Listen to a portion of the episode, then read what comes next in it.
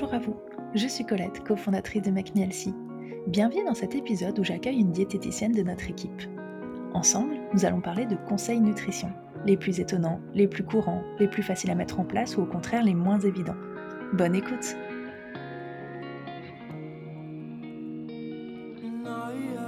Bonjour Romane Bonjour Colette Merci de participer à notre podcast et aujourd'hui je t'accueille pour parler de tes meilleurs conseils nutrition en tant que diététicienne. Euh, je pense qu'on est tous curieux de savoir un petit peu si tu as des conseils que tu donnes euh, bah, assez régulièrement. Pas de souci, avec plaisir. Bah, le conseil que je donne le plus souvent, qui revient le plus, c'est que bah, je, dirais qu'il faut apprendre à se connaître finalement, euh, s'adapter à sa vie, ses envies accepter que tout ne soit pas parfait. Je prends souvent mon exemple, c'est vrai que moi j'ai souvent essayé, longtemps essayé de prendre euh, du temps à cuisiner, à suivre des recettes, acheter tout frais. Euh, mais en fait, ça me ressemblait pas dans le sens où je prenais pas vraiment de plaisir à ça, je gaspillais beaucoup parce que parfois bah, j'arrivais pas à manger mes légumes à temps, le fait de ne pas avoir le temps de cuisiner, d'avoir des invitations imprévues ou autres, j'avoue que ça me rajoutait un petit stress de ne pas y arriver finalement. Et donc c'est vrai que j'ai pris un peu de recul, j'ai vite vu qu'il y avait un grand choix de produits surgelés, ça m'a soulagé la vie.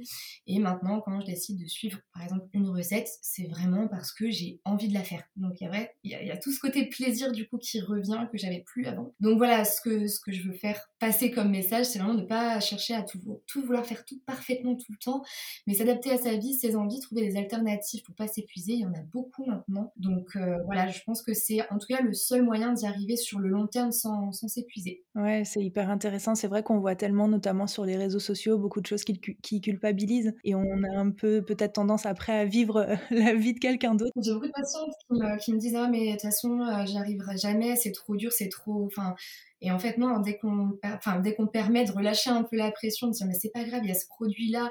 J'ai une patiente qui me disait mais je peux pas aller faire mon marché tout le temps. Non, voilà, on peut aussi se dépanner de temps en temps avec des surgelés, des, des légumes en conserve, etc. Tant qu'on choisit bien les produits, ça fonctionne. Euh, est-ce que tu as des recommandations, des astuces que tu donnes à tes patients et qui les étonnent généralement? Alors souvent, euh, ce qui étonne le plus, c'est quand je dis qu'il ne faut pas forcément compenser les écarts. C'est vrai que dans, dans la tête euh, des personnes en, général, hein, et, c'est vrai que c'est normal parce que je pense qu'on nous a beaucoup bercé avec ça, mais dès qu'on fait un écart, le lendemain, il faut compenser, il faut rien manger pour que ça fasse une sorte de moyenne. Et en fait, c'est vrai que souvent mes patients sont vraiment surpris quand je leur dis non, le lendemain d'un écart, vous refaites exactement comme d'habitude, vous suivez votre programme et, et voilà, vous n'enlevez rien. Donc c'est vrai que ça, en général, ça les, ça les surprend. Ouais, je comprends. Et on a tellement été habitués au détox et à tous ces voilà, phénomènes de compensation. Euh, même psychologiquement, on, culpabilise et autres. C'est dur de détruire une pensée qu'on a depuis longtemps. Hein. Ouais, ça revient aussi avec les féculents, par exemple, sur le soir. C'est des pensées qu'on nous inculquait depuis très longtemps et c'est très dur de casser tout ça. Donc euh, voilà, ça prend du temps, mais ça marche. J'allais te demander si tu as des conseils que tes patients ont parfois du mal à suivre. Peut-être que c'est justement cela, non? Je sais pas.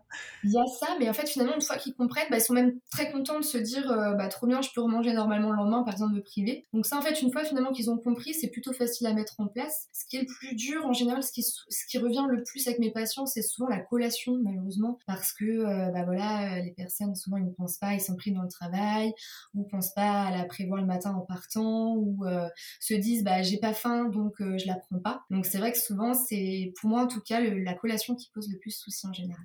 Bon, après, je te connais, je sais que tu as forcément plein d'astuces et, et, voilà, que tu les lâches pas. Voilà, tu arrives à trouver à chaque patient la, la, meilleure manière de ne pas oublier la collation et de la prendre. C'est ça, c'est ça le but. Après, justement, avec les suivis, c'est que j'essaie de m'adapter à chacun. Chaque personne a une vie différente. On peut trouver des stratégies pour que ça fonctionne. Et on essaie aussi de faire en sorte que la collation bah, soit un plaisir. Donc, on, essaie de trouver des, choses qui soient agréables aussi pour la personne, pour que ce soit pas un supplice de l'apprendre, hein, pas du tout. C'est ça. Moi, j'ai de la chance, j'ai une espèce d'horloge interne. Quand j'ai faim, je regarde mon téléphone et il est 16h généralement. Donc, Ah bah trop bien.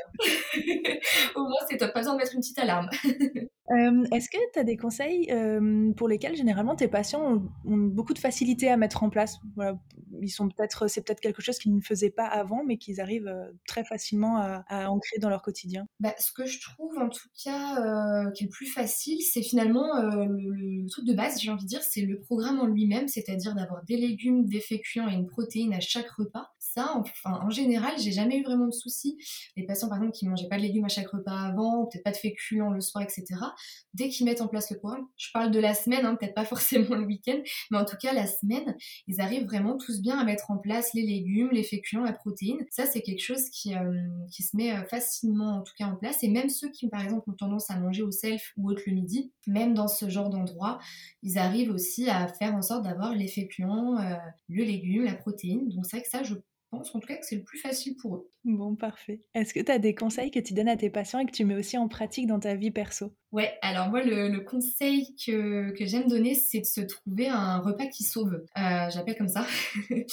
c'est en fait le repas qui va euh, sauver quand on ouvre son frigo et qu'il reste pas grand-chose et qu'on n'a pas le temps. Donc justement, moi, je le fais aussi pour moi. Moi, le mien, c'est donc euh, j'ai toujours du pain complet tranché dans le congélateur. Donc je prends ça, je le mets au grille-pain. J'ai toujours aussi une boîte d'œufs dans le frigo, donc je me fais des petits œufs brouillés des petites épices. Et puis après, bah, il faut trouver les légumes. voilà, en fonction de ce qui me reste, ça peut être le tomate cerise au frigo euh, en été, la boîte d'haricots verts que je pourrais faire en salade, euh, la purée de potimarron qui me reste au congélateur. Si euh, par bonheur il me reste un petit avocat, bah, ça peut se transformer, aussi en, en, en avocado toast, pardon. Donc on peut par exemple voilà mettre le pain, les œufs brouillés, le petit avocat dessus et puis les légumes qui nous restent. Et ça fait tout de suite un repas super sympa. Hein. donc toujours penser quand on fait ses courses à finalement faire en sorte d'avoir toujours un produit qui sauve. dans mon cas, du coup, ça sera toujours d'avoir du pain dans le congélateur, des œufs et une boîte de légumes dans le placard ou dans le congélateur. Ouais, ça, je suis d'accord à 100 Moi aussi, j'ai ma petite recette, SOS avec, heu, t'en parlais, mais de la semoule complète, avec, de la ratatouille, surgelée, du tofu. Il y a même pas besoin de sortir une casserole et ouais, ça, c'est bon et puis comme tu nous disais aussi que, personne n'est parfait, est-ce que tu donnes parfois des conseils à tes patients, mais que tu ne suis pas, toi-même? Bien sûr, il y en a il y en a, je vais en sélectionner qu'un quand même. Mais, il y a par exemple le conseil de bah, j'essaie souvent de les booster à marcher, à dépasser les 6000 pas par jour. Moi, c'est vrai que c'est quelque chose d'assez compliqué pour moi, mais euh, j'essaye d'y travailler. J'augmente ma moyenne petit à petit, mais euh, c'est toujours un petit peu compliqué. Je comprends. Merci en tout cas, Romane, de nous avoir partagé tous ces conseils. Bonne journée. Bonne journée.